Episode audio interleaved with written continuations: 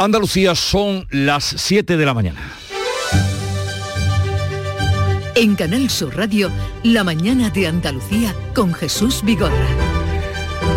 Buenos días queridos oyentes, es miércoles 10 de noviembre, la pandemia arrecia en Centro Europa, aquí en Andalucía está contenida, la tasa es de 37 eh, casos 100.000 habitantes, riesgo bajo, aunque hay que lamentar nueve muertes.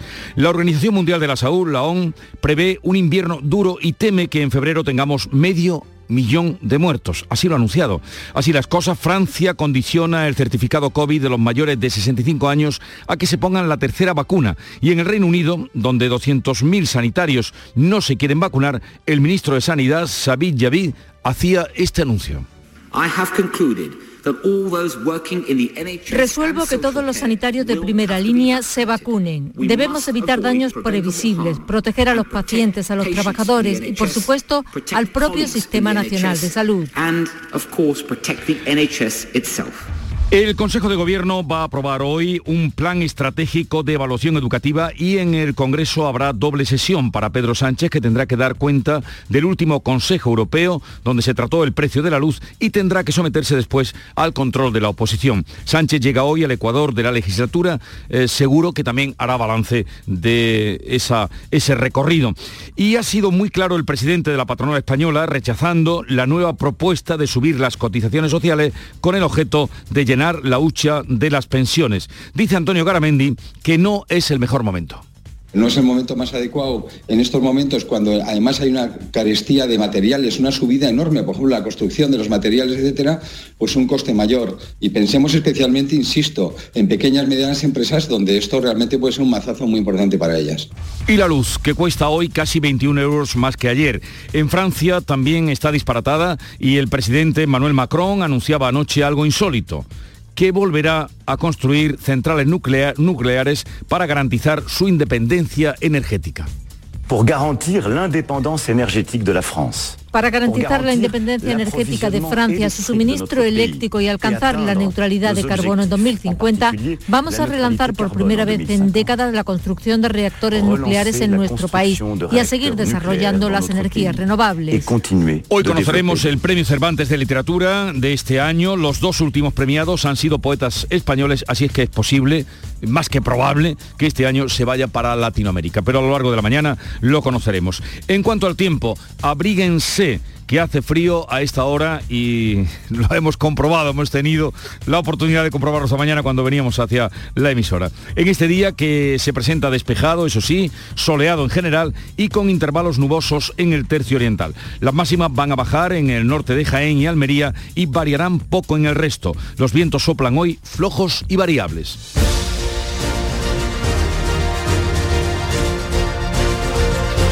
Y ahora vamos a conocer cómo amanece el día en cada una de las provincias andaluzas, en Cádiz, Salud Botaro, ¿cómo viene? Con un poquito más de temperatura que ayer, 13 a esta hora, 19 de máxima y el cielo despejado. Por el campo de Gibraltar, Fermín Soto. Pues cielo prácticamente despejado, con algunas nubes bajas, 12 grados de temperatura máxima prevista para hoy también de 19. 19 y en Jerez, Pablo Cosano. Un poquito más de máxima, 22 está previsto, ahora mismo tenemos 9, cielo limpio. Eh, ¿Cómo amanece en Huelva, Sonia Vela? Con 8 grados en la capital, con los cielos prácticamente despejados y esperamos una máxima de 21. Y por Córdoba, José Antonio Luque. Pues con 7 grados y medio en este momento, cielos limpios y una máxima prevista de 21 grados. ¿Qué se espera en Sevilla, Pilar González? Se esperan 21 grados, ahora tenemos 9 y el cielo despejado. ¿Cómo amanece en Málaga, Alicia Pérez? Con cielo limpio, rozamos los 12 grados y nos quedaremos también en los 21 de máxima. ¿Cómo viene el día por Jaén, Irene Lucena? Cielos despejados con 8 grados a esta hora en la capital y 17 que se esperan de máximas. Y Laura Nieto, háblanos de Granada. Con 4 terribles grados, nada más. Pero bueno, subirá un poquito a lo largo del día y llegaremos a 19, a intervalos de nubes. María Jesús Recio, por Almería, ¿qué se avecina? Pues tenemos 16 estupendos grados al lado de Granada, tenemos el cielo despejado, puede haber alguna nube en el interior y la máxima llegará hoy a los 21. Fíjense, de una provincia a otra, 12 grados de diferencia a esta hora de la mañana. Y en cuanto a la situación del tráfico, carreteras andaluzas, desde la DGT, Alfonso Martínez, buenos días. Buenos días. En este momento en la red de carreteras de la Comunidad de Andalucía no encontramos retenciones importantes ni en las vías principales ni tampoco en las secundarias. Tan solo les vamos a pedir tengan precaución en Sevilla, en la ronda S30 hay circulación lenta en el entorno del puente de Centenario en dirección Camas. En el resto de la red vial de Andalucía, de momento afortunadamente se circula sin problemas.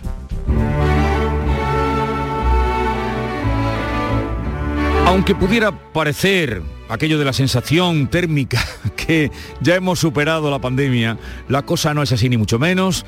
Suben los contagios en Centro Europa, también en España, más ligeramente, eso sí, nos mantenemos estables en Andalucía y se disparan por el norte de nuestro país. El tempranillo sigue contando las olas. Tempranillo de las olas. Cuando ya nos parecía la vacuna salvadora, vino un segundo pinchazo, que no valía una sola.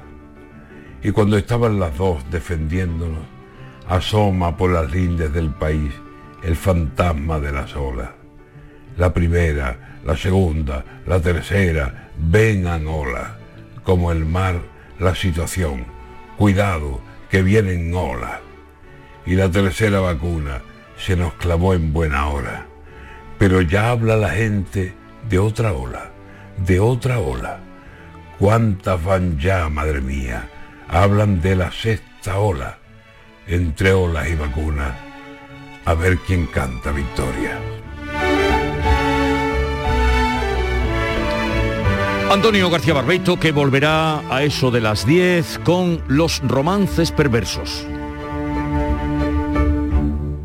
Siete, siete minutos de la mañana. Ellos son Origen proyectos reales que con el asesoramiento de la Red Rural Nacional han dado sus frutos. Con un proyecto de cooperación líder se está revitalizando esta antigua ruta jacobea. Vivía en Dublín y en una visita a mi familia descubrí lo que realmente quería ser. Y hoy sigo la tradición familiar innovando en el sector primario y mirando al futuro con optimismo. Hace unos años, desde Ribarroya de Ebre, nació el primer espacio de coworking del entorno rural catalán surge de la cooperación entre los grupos de acción local de Cataluña. Hoy con la tecnología LIDAR se han inventariado los bosques de La Rioja de una forma rápida y eficaz. Todo gracias a los programas de desarrollo rural. Nuestro horizonte mundial seguiremos uniendo ciencia y desarrollo para alcanzarlo. Red Rural Nacional, Ministerio de Agricultura, Pesca y Alimentación, Gobierno de España. La mañana de Andalucía con Jesús Vigorra. Siete, ocho minutos de la mañana, les contamos la actualidad de este día. Ha pasado su primera noche en prisión el asesino confeso de María Isabel, la última víctima de la violencia machista que ocurrió aquí en Andalucía. Carmen Rodríguez Garzón. Sí, el juez de violencia de género de Algeciras ha dictado prisión incondicional para este hombre que en el juzgado volvió, como ya hizo ante la policía, a reconocer que acabó con la vida de su expareja de María Isabel de 37 años y madre de tres hijos a la que apuñaló en su vivienda de San Roque. Tenía antecedentes por malos tratos cometidos contra otras parejas anteriores Rocío Benítez de la Asociación Mujeres Progresistas Victoria, que en su relleva la peligrosidad del autor del crimen con antecedentes por malos tratos. Yo no puedo dejar de pensar que hay más mujeres a las que este monstruo les deseó la muerte y, y además están los menores que estaban a cargo de María Isabel que pueden estar en peligro también. Mientras tanto, en Sevilla se sigue buscando a la mujer de 62 años desaparecida desde el sábado cuando acudió a la procesión del Gran Poder. Beatriz Galeano. Nada se sabe de ella desde la noche del sábado. No regresó a Tomares, donde tiene su domicilio, un municipio sevillano, y la última conexión de su teléfono fue a las 2 de la madrugada. Numerosos carteles con su foto llenan ya la ciudad y otras localidades cercanas. Su familia, desesperada, espera poder localizarla pronto con repartir papeles por todos lados con la cara de la señora. A ver si tenemos suerte encontramos ya antes de la semana que acabe esta semana, vaya. También está muy preocupada y sobre todo el hijo, que tenía muchas ganas ya de encontrar a su madre, la verdad. No sabemos si es que ha tenido como una especie de enajenación mental o es que la, se la han llevado, no tenemos ni idea. También se busca en Málaga un hombre que robó un coche con un niño de seis años en su interior. Cuando se percató de la presencia del pequeño, el ladrón lo dejó en una gasolinera desde donde avisaron a la policía. El dependiente Antonio Escobar lo relata así. Yo cuando miré en la cámara y vi que no había ningún vehículo, pues entonces me di cuenta de que algo pasaba, que el niño estaba solo. vi que estaba el niño tranquilo y cuando ya le dije dónde estaba su mamá y que estaba en una tienda comprando, pues me di cuenta de que aquí algo pasaba. Y ahora tenemos el parte médico de la pandemia, sube la tasa de incidencia y los fallecidos por COVID en Andalucía. Javier Moreno. Tras una jornada sin muertes, este martes la Consejería de Salud notificaba nueve fallecidos y más de 289 nuevos positivos. Y suben también los ingresos en los hospitales, ya son 173 los ingresados, de los que 35 están en cuidados intensivos. La tasa de incidencia acumula, acumulada a 14 días también sigue al alza en Andalucía y se sitúa en 37,2 casos por cada 100.000 habitantes casi un punto más que el lunes. Huelva es la provincia con la tasa más alta, 76.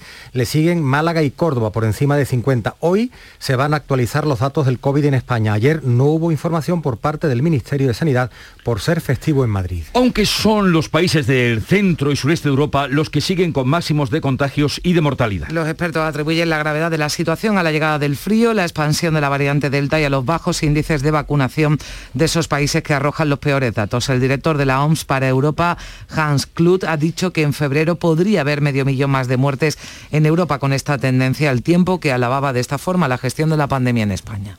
Hemos decidido conjuntamente con la ministra de Sanidad documentar las buenas prácticas en España para que sirvan de ejemplo en otras regiones, así como para el resto del mundo. Reino Unido, con una tasa de incidencia cercana a los 900 casos, va a obligar al personal público de salud a vacunarse contra el COVID. El ministro de Sanidad, Sabid Javid, lo ha anunciado en el Parlamento, da de margen hasta abril para que 103.000 sanitarios y 100.000 trabajadores de la atención domiciliaria se vacunen. Resuelvo que todos los sanitarios de primera línea se vacunen. Debemos evitar daños previsibles, proteger a los pacientes, a los trabajadores y, por supuesto, al propio Sistema Nacional de Salud. La incidencia se ha disparado en Francia, también un 40% en una semana, un país donde 6 millones de personas aún no se han puesto ni una sola dosis de la vacuna. El presidente Emmanuel Macron comparecía ayer en televisión ante la Nación y hacía este llamamiento. Me gustaría bueno, parece que no podemos escuchar al presidente francés. Pero era lo que tú apuntabas, lo que dijo, la preocupación por esa falta eh, o ese importante volumen de personas que no se han vacunado ni siquiera con la primera dosis. Hoy de nuevo hay Consejo Interterritorial de Salud para hablar del Plan de Salud Digital. El Ministerio ha convocado este miércoles a las comunidades autónomas a una reunión que tiene en el orden del día un único punto, aprobar el reparto de dinero del Plan de Salud Digital. Un plan que va a promover la telemedicina, la telefarmacia, y el análisis de datos para mejorar la atención sanitaria. El Consejo de Ministros aprobó este lunes una dotación de 220 millones de euros para implantar el nuevo sistema en el que cada paciente tendrá una historia clínica online con todas sus pruebas digitalizadas. En Cádiz, hoy segunda jornada de huelga del sector del metal con una manifestación que partirá desde el astillero de Cádiz hasta la sede de la patronal. Así que atención porque se prevén de nuevo problemas de tráfico en la bahía. Los sindicatos valoran el amplio seguimiento que tuvo ayer la protesta cercano al 100%. Concentraciones y piquetes paralizaron grandes empresas y provocaron importantes atascos. El objetivo de los trabajadores es conseguir un convenio digno con mejores condiciones laborales. El secretario general del Sindicato Provincial de Industria de Comisiones Obreras de Cádiz, Juan Linares, apelaba anoche en el Mirador de Andalucía a la comprensión del ciudadano por las molestias que puedan causar esas movilizaciones de hoy. Me gustaría decirle al ciudadano que entiendan nuestra postura. Nosotros estamos eh, manteniendo en la mesa de negociación ante la patronal una una postura que creo que es coherente, en donde lo que planteamos fundamentalmente como es importante la, no pérdida del poder adquisitivo. Tanto si hay que excusarnos ante la ciudadanía, lo único que queremos que lo entiendan. Y atención porque si no hay acuerdo, hay prevista huelga indefinida a partir del día 16. Y de momento tampoco hay acuerdo sobre los presupuestos de la Junta de Andalucía para el año que viene. Pero el gobierno andaluz sigue intentándolo. La Consejería de Hacienda se ha dirigido por escrito a todos los grupos para convocarlos a una nueva reunión en los próximos días para seguir analizando el proyecto de presupuesto de 2022, así como las propuestas que cada uno de ellos plantea. En la negociación para sacar adelante las cuentas de la Junta para 2022 es clave la decisión que adopte el PSOE, sobre todo si Vox insiste en rechazarla. Los socialistas han presentado una serie de propuestas al equipo del consejero Juan Bravo y esto demuestra, decía el delegado del Gobierno en Andalucía, Pedro Fernández, que tienen un proyecto para Andalucía y destacaba además el sentido de responsabilidad de Juan Espadas. Significa una cosa muy importante. Cuando Juan Espadas hace una propuesta a la Junta de Andalucía para apoyar el presupuesto está realmente diciendo tengo un proyecto para Andalucía y lo pone encima de la mesa con esas propuestas que le hace al presidente eh, Juan Manuel Moreno Morilla. Me parece un acto de responsabilidad total y absoluta y de categoría de, de persona y de hombre de Estado, como es.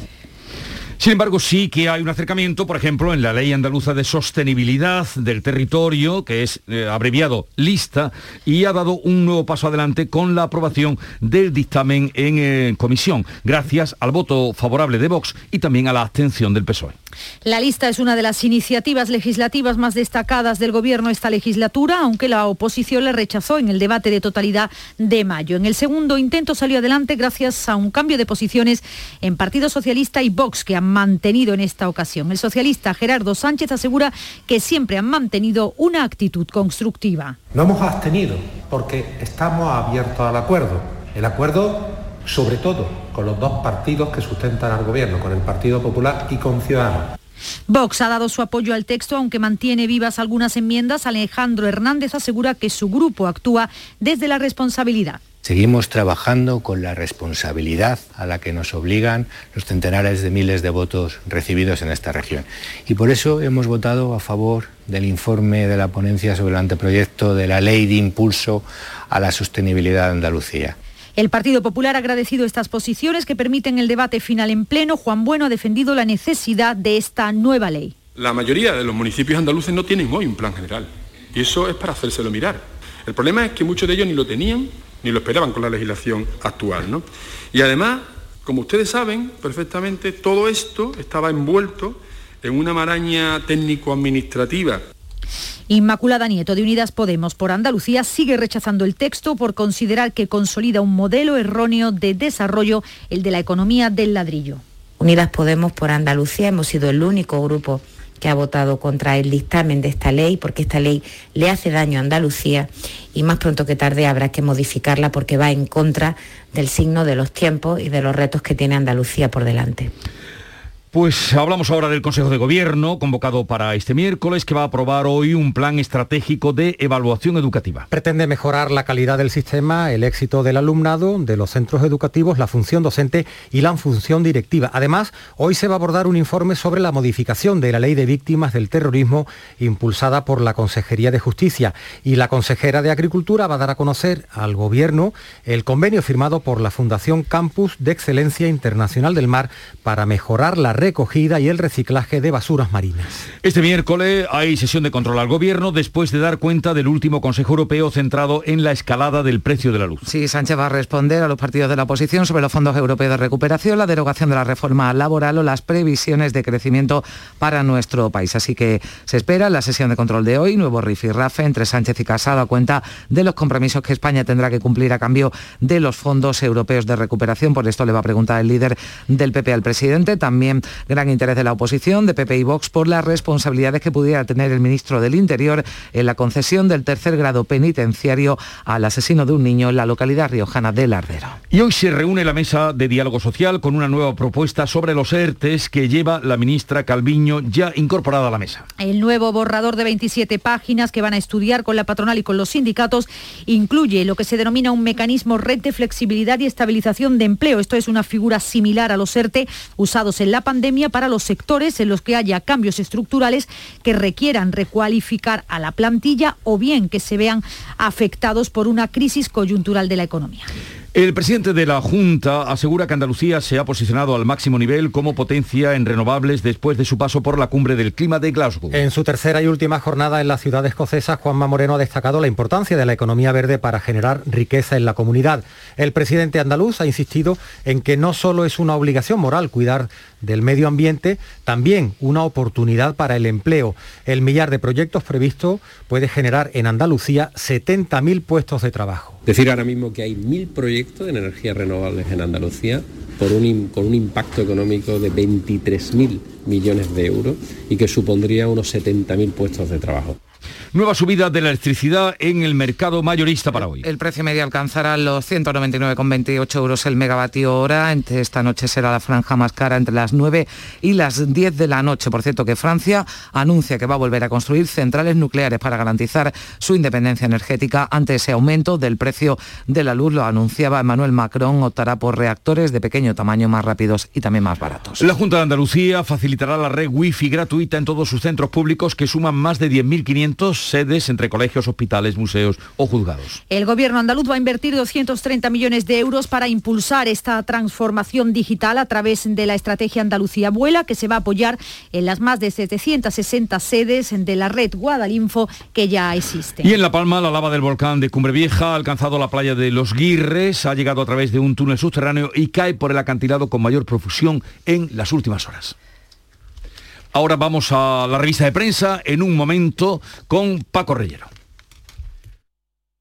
¿Estás lesionado? Elige la fisioterapia avanzada de Clínicas Beyman. En Clínicas Beyman ponemos a tu servicio fisioterapeutas de primer nivel equipados con la última tecnología. Nuestra meta es tu recuperación. Somos la fisioterapia oficial de 18 federaciones deportivas de Andalucía. Si necesitas recuperar tu salud, tu rendimiento y tu bienestar, pide tu cita en clínicasbeyman.es. ¿Existe algo más valioso que el tiempo? Pues no. Por eso, esta Black Week Hyundai te lo regala. Porque si compras un Hyundai te ahorras muchos meses de espera para tener tu coche. Black Week de Hyundai. Lo quieres, lo tienes. Condiciones especiales para unidades en stock. Más información en hyundai.es.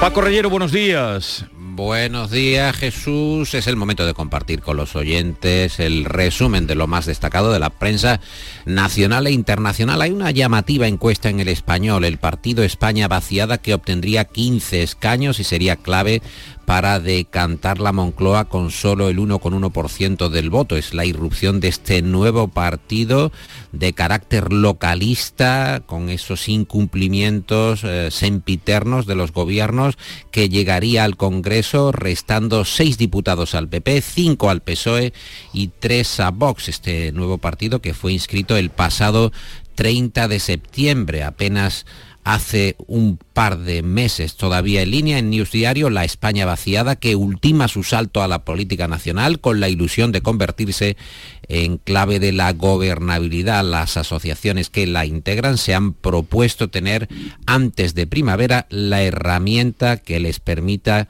concurrir a las elecciones. En EPE, en el periódico de España, encontramos este asunto relacionado con el anterior. Castilla y León busca en Twitter médicos para las áreas rurales de Zamora por 3.500 euros al mes. La Administración eh, salta a las redes, a las redes sociales, para paliar la ausencia de profesionales médicos en estas áreas y digo el salario 3.500 euros al mes. Hablando de dispersión de organismos oficiales, el mundo cuenta que el gobierno de Pedro Sánchez está diseñando un protocolo, es el tema principal para el mundo hoy, para que las autonomías compitan por las instituciones que saque de Madrid. Y el Ministerio de Política Territorial trabaja en ese protocolo para intensificar la dispersión de hmm. instituciones fuera de la capital. En su editorial, El Mundo se pregunta si es un plan de cohesión territorial u otra pirueta identitaria. Del Tribunal Constitucional para Cádiz no dice nada, ¿no? que pidió el alcalde. Bueno, y la pugna interna por el PP de Madrid que ocupa también, porque lo que pasa en Madrid ya saben que resuena en toda la prensa nacional, ¿no? Es la prensa nacional y es el efecto también capital, por eso estamos eh, hablando de la portada de ABC, diario que juega con las buenas palabras y las oscuras intenciones, el titular es Ayuso y Almeida, buenas palabras, pero lejos de firmar la paz. La columna de Luis Miguel Fuentes en el Independiente es Ayuso y Almeida piden a la Virgen. Ambos se vieron ayer en la explanada de la Catedral de Santa María la Real de la Almudena y el Palacio Real y escribe Fuentes que es de Sanlúcar de, Barramedo, de Barrameda, con su sarcasmo habitual, que hasta la Virgen de la Almudena, ahogada en flores como una pequeña bailarina, se han ido o se han tenido que ir Ayuso y Almeida para pedir cada uno por lo suyo. En la foto de portada del país, ambos dirigentes y esta frase, somos como, como hermanos, ya sabes, eh, Jesús, hay muchos tipos de hermanos, claro, hay una gran Entrar en familia es muy complicado. No, es muy difícil, por, por eso la frase tiene cierto sentido equívoco. En Infolibre, la austeridad de Ayuso no llega a los altos cargos, su gobierno va a tener en 2022 20 altos cargos más que antes de la pandemia y en ese mismo digital hay un informe, la legislatura cruza su Ecuador con la mitad del pacto de gobierno PSOE Unidas Podemos todavía pendiente según juzgan en Infolibre. ABC destaca que figuras del PP y de Ciudadanos reclaman la unidad constitucional en Cataluña. Destacados miembros de la sociedad civil se unen al manifiesto a favor de la confluencia electoral de ambas formaciones. Bueno, hay también frases, nombres propios destacados en la prensa que tú has espigado, ¿no? Para que estemos por al ejemplo, Por ejemplo, la frase de Diana Morán, la ministra de Ciencia, que dice en el diario.es que si sale la vacuna española será mejor que las que hay en el mercado, que es una frase realmente para interpretar. si sale, en el momento que salga... Si sale, pues será la mejor Si sale ya será la mejor, pero ah. todavía está por salir. Otra ministra,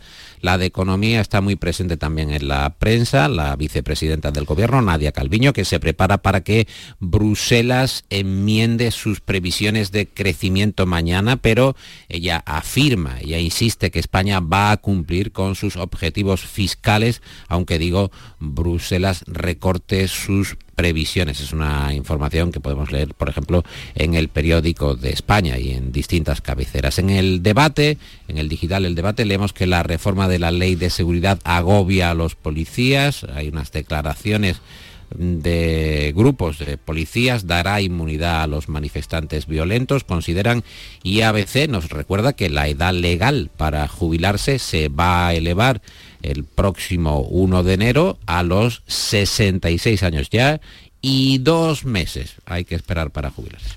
66 años y dos meses.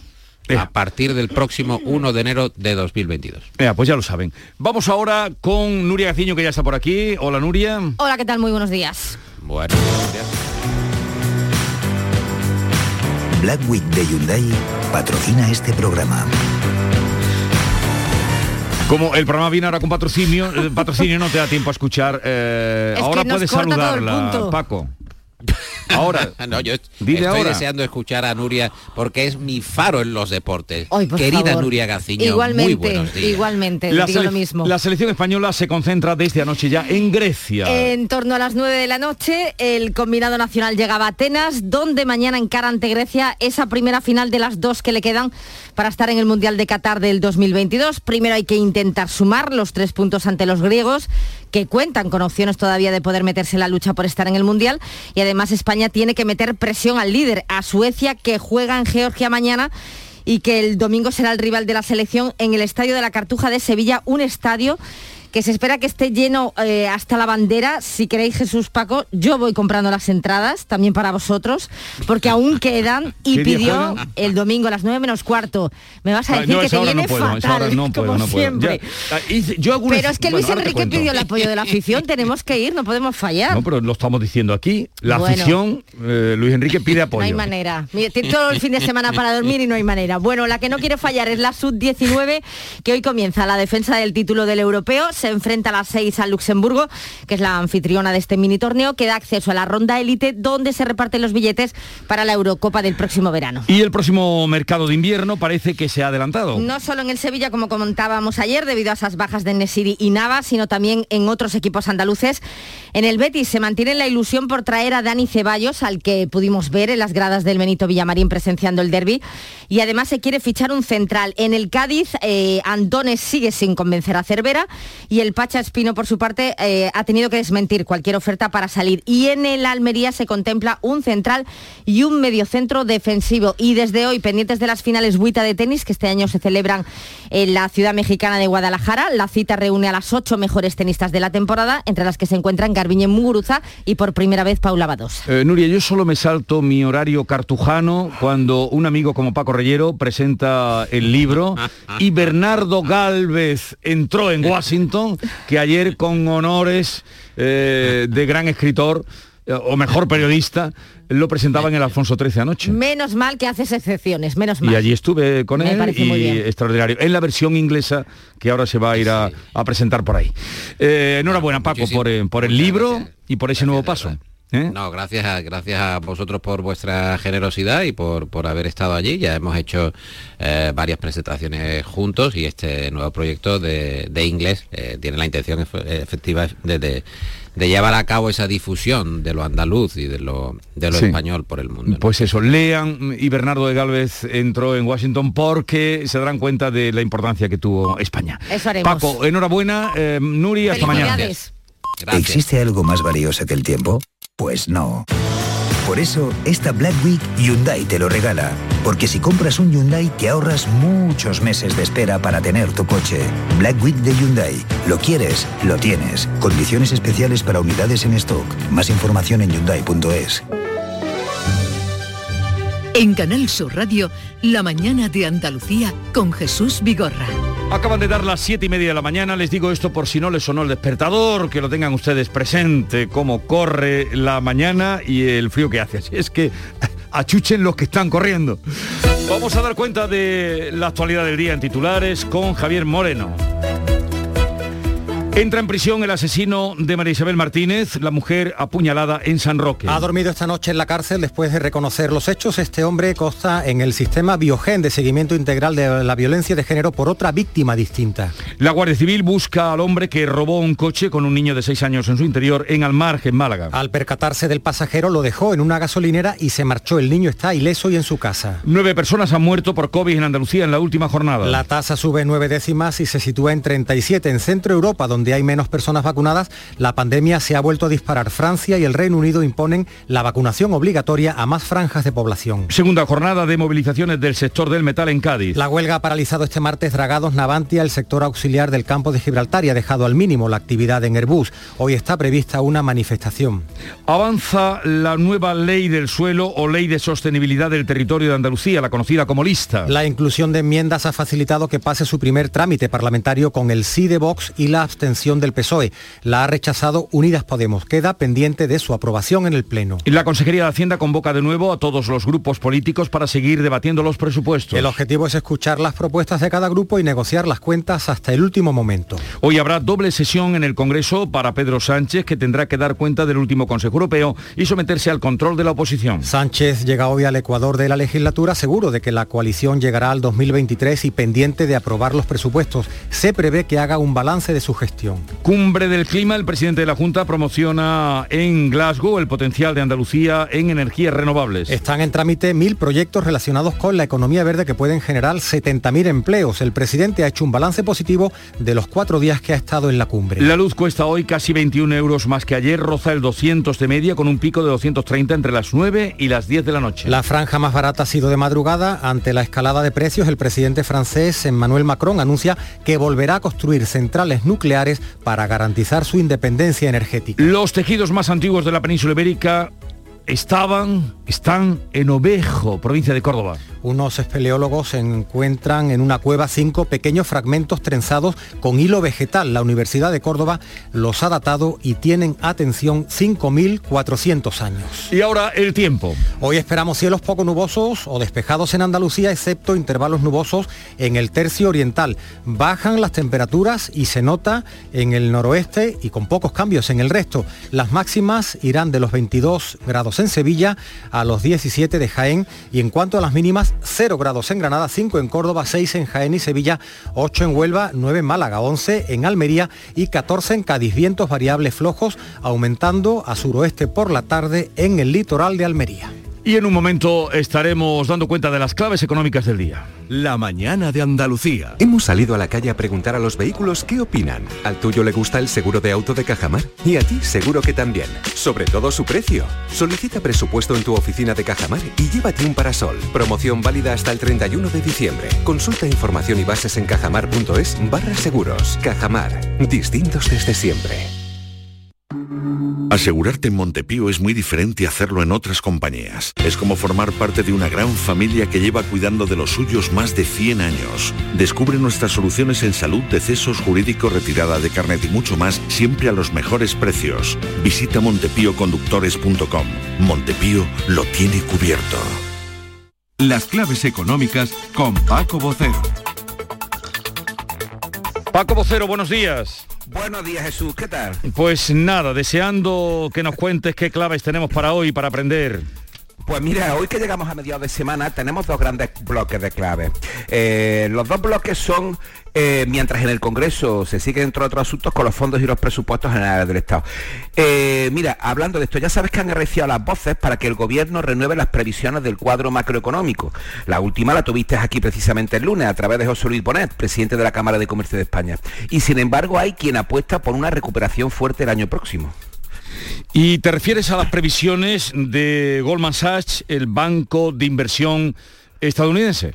En efecto, también las conocimos el lunes y sorprenden no por las cifras que nos dan, que de todas formas se rebajan también para este año, sino que apuntan a un crecimiento de la economía española siete décimas por encima de la media europea para el año que viene, manteniendo el ritmo en 2023. Realmente llamativo y ojalá sea así. Pero bueno, vamos con los bloques que hemos comentado antes de clave y vamos a comenzar con la empresarial laboral, eh, que ha citado antes también a la vicepresidenta Caldiño con un nuevo sistema de medición futuro de los ERE. Hoy el Ministerio de Trabajo publica tres estadísticas importantes, la de las empresas inscritas en la Seguridad Social, mm. la de los convenios colectivos y la del Fondo de Garantía Salarial, que se más conocido como el FOGASA. Asimismo, también el INE va a publicar la evolución de la creación de empresas, las sociedades mercantiles. Muy importantes los datos de empresas para tomar el pulso de la situación económica. Y mira, unos datos sobre los convenios. Hasta septiembre, se habían firmado y registrado 615, incluyendo los de nuevas unidades de negociación, acogiendo en torno a 2.400.000 trabajadores.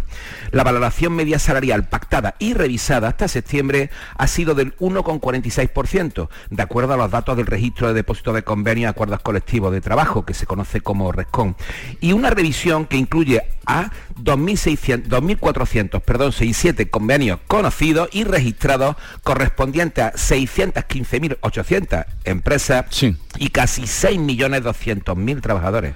Pues estaremos hoy pendientes de saber cómo evolucionan los datos de esa... Eh, ese camino de las empresas y el resumen de la negociación colectiva. ¿Y cuál es el otro bloque? Porque decías que había dos. Dos. En efecto, la clave omnipresente, la inflación. Hoy se conocen los datos de precios en China, en Estados Unidos y en Alemania. Los mercados van a estar muy pendientes de ellos, aunque por causas muy distintas. Además, recordemos que el viernes se va a confirmar el IPC español de octubre, cuyo dato adelantado ha sido el 5,5% y estructural del 1,4%. ¿Alguna cosa más, Paco?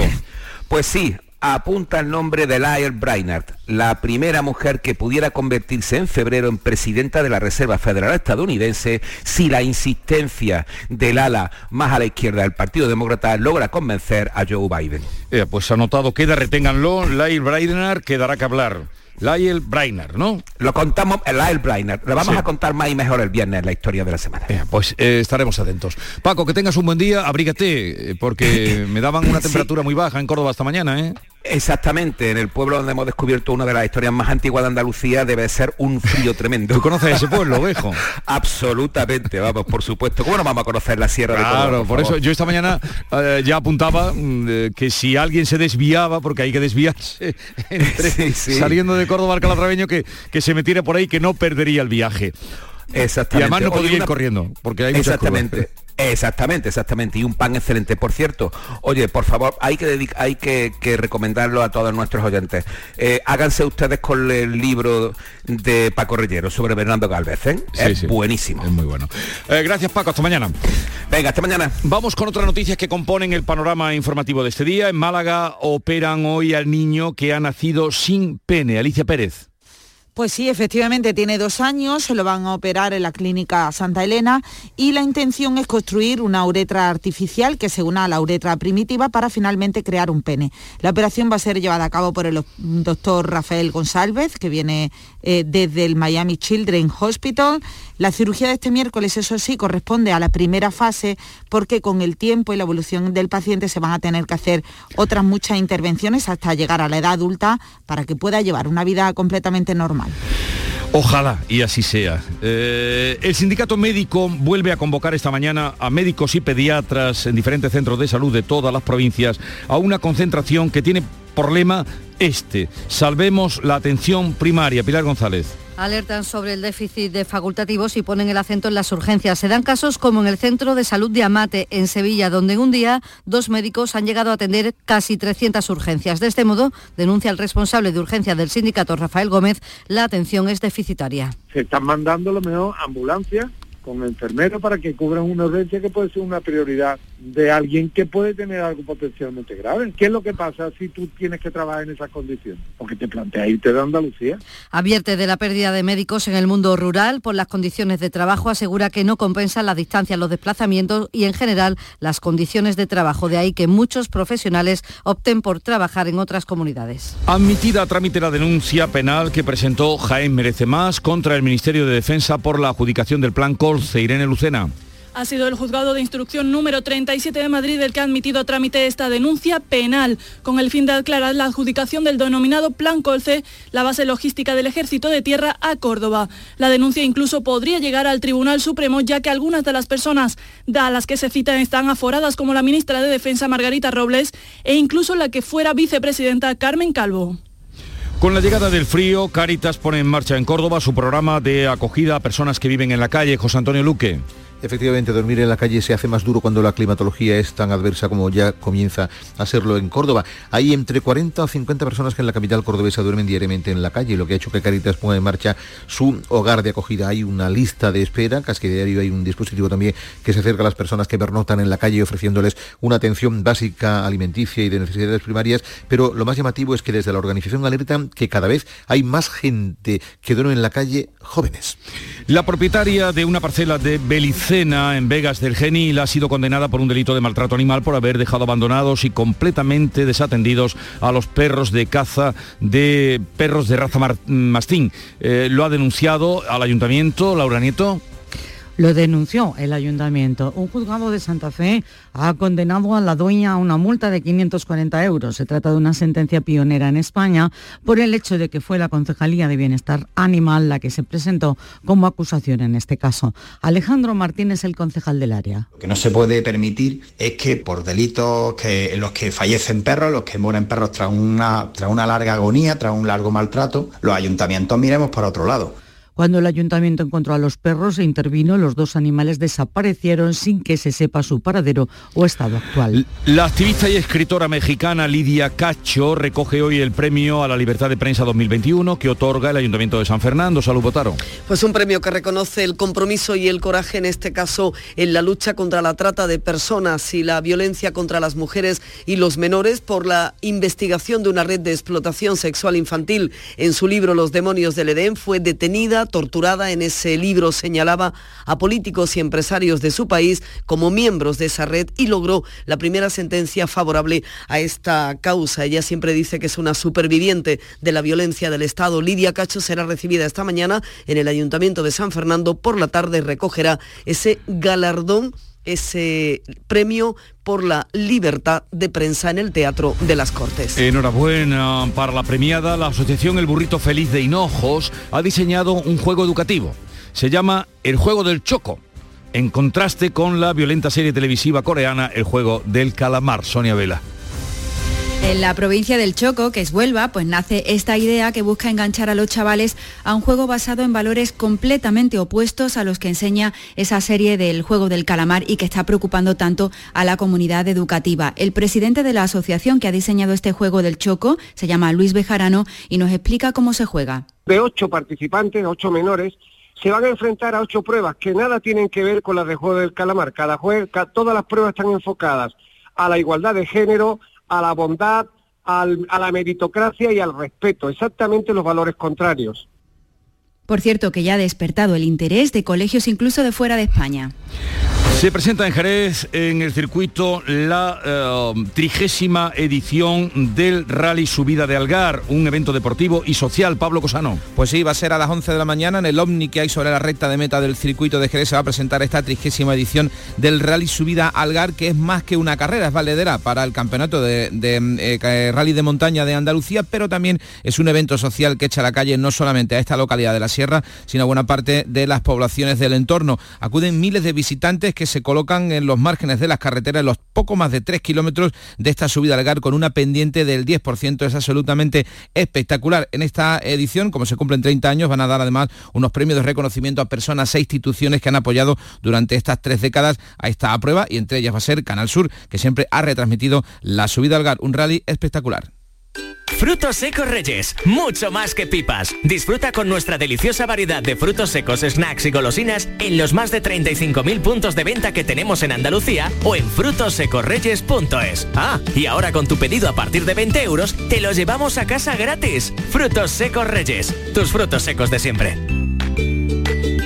La actualidad y las novedades en salud, las noticias sobre investigación médica, prevención, terapias y un consultorio para responder a tus dudas. Envíanos tus consultas en una nota de voz al 616-135-135.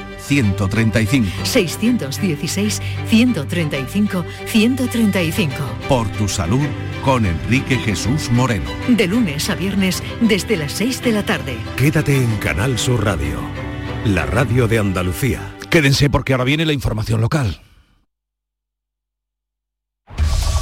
En la mañana de Andalucía de Canal Sur Radio. Las noticias de Sevilla. Con Pilar González. Buenos días. Un importante congreso turístico arranca hoy en Sevilla con las empresas más importantes del sector turístico y de innovación. Más de 5.000 participantes, los, los hoteles al 80% y un impacto económico en la ciudad de 20 millones. Hoy tenemos el cielo despejado, viento variable, bajan las mínimas, las máximas se mantienen. Está previsto alcanzar 19 grados en Morón, 21 en Écija y Sevilla y 22 en Lebrija. A esta hora 9 grados en la capital. Ignacio Automoción. Tu centro multimarcas en Utrera te ofrece la información del tráfico. Hay retenciones en la entrada a Sevilla por la A49 de 6 kilómetros, dos por el patrocinio, dos por la autovía de Utrera, dos por la de Coria y uno por la de Mairena, dos también en la variante de Bellavista. En el puente del Centenario, 3 kilómetros en la subida sentido Huelva y dos en sentido Cádiz, uno en el nudo de la Gota de Leche, sentido Ronda Urbana Norte, donde el tráfico es intenso a la altura de San Lázaro. También es intenso en la entrada a la ciudad por el Alamillo, Avenida Juan Pablo II y Avenida de Andalucía. Relájate, porque tendrás garantía de 24 meses, atención personalizada, vehículos por encargo, variedades en sub o crossover. www.ignacioautomoción.com Ignacio Automoción tiene la solución. En Canal Sur Radio, las noticias de Sevilla.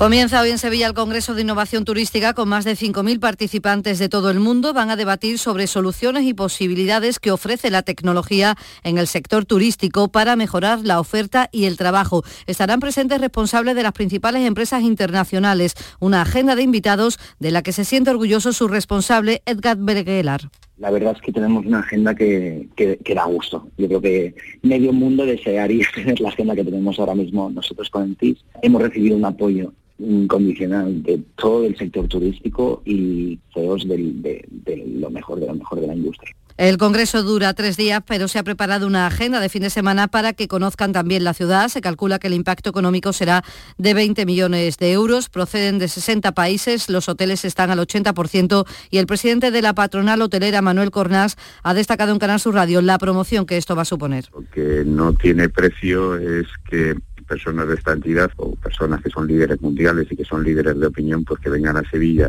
eh, se queden con esa imagen de Sevilla, cuando hablen, hablen bien de Sevilla. Eso tiene una repercusión en cuanto a imagen eh, y publicidad incalculable. Tres personas, hablamos ya de coronavirus, han fallecido por COVID en Sevilla tras varios días sin registrarse ninguna muerte. Los contagios son 38 en las últimas horas. La tasa de incidencia sigue bajando, se mantiene más o menos en 19, ahora está en 19,8 casos por 100.000 habitantes. Los expertos ya saben que advierten de una sexta ola a partir de la segunda mitad de noviembre y sobre todo en diciembre. En la calle en Sevilla hay cierta preocupación. Va a llegar la ola irremediablemente. La gente se ve más relajada, se ve sin mascarilla y va a llegar seguro. O sea, en cuanto empieza a hacer frío, pues es lógico. Eh, hacemos más vida en el interior y creo que sí, que subirá. Lo que espero es que no suba tanto como las anteriores. Esta mañana médicos y pediatras se van a concentrar ante el Centro de Salud Fuensanta Pérez en Sevilla Este, en la capital, convocados por el sindicato médico bajo el lema Salvemos la atención primaria. Alertan sobre el déficit de facultativos, unos 200 en nuestra provincia. La portavoz del sindicato de urgencias, Ana Apagador, denuncia sobrecarga de trabajo que esto supone con guardias de 24 horas cada 8 días. Se dan casos como en el Centro de Salud de Amate, en la ciudad, donde en un solo día dos médicos han llegado a atender a casi 300 personas. Tenemos a los médicos agotados, estresados, frustrados, asustados, porque no pueden dar, ya, no decimos ni calidad, es que no podemos dar calidad, es que ni aprobamos el 5. Y además, con el miedo de que mi próxima guardia va a ser igual, con el miedo de que yo el sábado o el domingo, lo que lo de todo, es que me. También se alerta de la situación de las urgencias en el distrito sanitario Aljarafe Sevilla Norte. El SAS quiere recuperar el servicio suspendido durante la pandemia, pero lo hará, denuncian, con menos médicos, de forma que se reducirán los profesionales en 17 pueblos y pedanías, lugares como Burguillos, Villaverde, Alcolea, La Rinconada, Cantillana o Carmona. Mm, son las 7 de la mañana y 50 minutos. Qué lugar más bonito para darse cita en Sevilla. Este sábado, donde don Juan Tenorio y don Luis Mejía quedaron para contarse sus conquistas. Si don José Zorrilla, escritor dramaturgo de 1800, ya encontró la inspiración en nuestra hostería, ¿cómo no recrearlo? Disfruta con Guate Teatro esta experiencia de la obra Don Juan Tenorio. A partir de las 13 horas, en la Hostería del Laurel, Plaza de los Venerables, número 5, Sevilla. Porque realizar una obra eficaz y eficiente en Sevilla es posible. Revesan. Contamos y trabajamos con arquitectos, administradores de fincas y para particulares, llevando a cabo sus proyectos con la calidad y seriedad que nos caracteriza. Contáctenos en revesan.es. Revesan, transformando Sevilla. Se cumplen 150 años del nacimiento de los Álvarez Quintero, compadre. Pues habrá que celebrarlo, ¿no? Claro que sí. Y qué mejor manera que en Sevilla, en el Cartuja Center. Durante todo el mes de diciembre. Entradas a la venta en la web del Cartuja Center y en el corte inglés. Navidad con los Álvarez Quintero. ¡Qué alegría! ¡Qué cachondeo! ¡Qué, ¡Qué maravilla! Las noticias de Sevilla. Canal Sur Radio. El alcalde de Sevilla se va a reunir a finales de esta semana con su nuevo con su grupo municipal para comunicar su propuesta para el relevo en la alcaldía, que todo indica, como les venimos contando, que será el concejal Antonio Muñoz. En ese momento, ha explicado Juan Espadas en Canal Sur Televisión, anunciará los plazos en los que va a abandonar el ayuntamiento, quiere tener cerrados los presupuestos y espera llevarlos a pleno a finales de este mes. Probablemente incluso a finales de, de este mes de noviembre, si todos los grupos políticos estamos de acuerdo, podríamos llevar a, pleno eh, los presupuestos, las cuentas del ayuntamiento. Eh, verá, yo lo que voy a hacer a final de esta semana es clarificar cuáles son mis plazos. Un ayuntamiento como el de Sevilla y una alcaldía no, no se deja de aquí a mañana. Esos presupuestos se van a mantener tal y como han sido elaborados a pesar de la supresión del impuesto de plusvalía. Las pérdidas se espera compensarlas con ingresos adicionales del Estado y con ese nuevo impuesto de plusvalía aprobado por el Gobierno de forma urgente. Ciudadanos ha anunciado que va a presentar una enmienda a la totalidad del presupuesto. Señalar también en Crónica Municipal que el Ayuntamiento tiene previsto encender las luces de Navidad el último fin de semana de este mes de noviembre en 280 calles y plazas de toda la ciudad. Y más de 400 menores están en centros de acogida en nuestra provincia. La Consejería de Igualdad ha puesto en marcha una nueva campaña para conseguir aumentar el número de familias colaboradoras que los acojan en vacaciones y también en fines de semana como por ejemplo hace Pepita Ornedo. Tiene tres hijos biológicos y desde hace seis años tiene a otro más que pasa las vacaciones con ellos. Es una experiencia que, que, te queda marcado para siempre. Y aportamos pues todo el amor que tenemos en nuestra familia, somos cinco miembros, tenemos también un chico con discapacidad. Y bueno, yo desde aquí animar a todas las personas que tengan esta inquietud y quieran participar en este reto, En la carretera una persona ha muerto y otra ha resultado herida grave en una colisión entre dos turismos en la A460 en Villaverde del Río y han comenzado las obras para eliminar un tramo de concentración de accidentes en la carretera de acceso a Pilas. Es de 6 kilómetros y por allí pasan a diario 5.000 vehículos. La consejera de Fomento, Marifran Carazo, entiende que se va a ganar en seguridad. Salvar vidas, garantizar la seguridad vial, pero al mismo tiempo favorecer el desarrollo también de nuestros municipios. Y en la capital, la policía ha detenido a tres jóvenes, uno de ellos menor de edad, por robar a menores mientras hacían botellonas. Según cuenta la portavoz policial, podría haber más detenidos. En estos momentos la investigación continúa abierta hasta el total esclarecimiento de las denuncias presentadas y la identificación del resto de autores. Hasta el momento no se han registrado nuevas denuncias relacionadas con estos hechos. En Cultura, el Festival Internacional de Danza Contemporánea ha anunciado que cierra definitivamente después de 26 ediciones y el Teatro Lope de Vega de Sevilla acogía anoche el estreno de la película documental Pico Reja, lo que la tierra esconde. Sus directores Remedios Malvárez y Arturo Andújar esperan que sirva para reflexionar lo que esperamos de esta película es que sirva para reflexionar un poco, ¿no? Una visión también un poco diferente de, historias que hasta ahora igual muchos no conocíamos, ¿no? Nosotros hemos podido percibir ese dolor heredado, ¿no? que viene de generación tras generación, ese miedo heredado también. Entonces esa ausencia no ha podido curar esa herida. También en el Festival de Cine, en la capilla del Hospital de los Venerables, se proyectaba La Pasión de Juana en directo con esta música del órgano del mismo templo.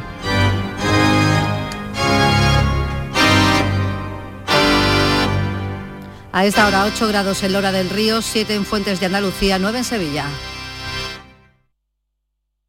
La mañana de Andalucía. Aquadeus, el agua mineral natural de Sierra Nevada, patrocinador de la Federación Andaluza de Triatlón, les ofrece la información deportiva.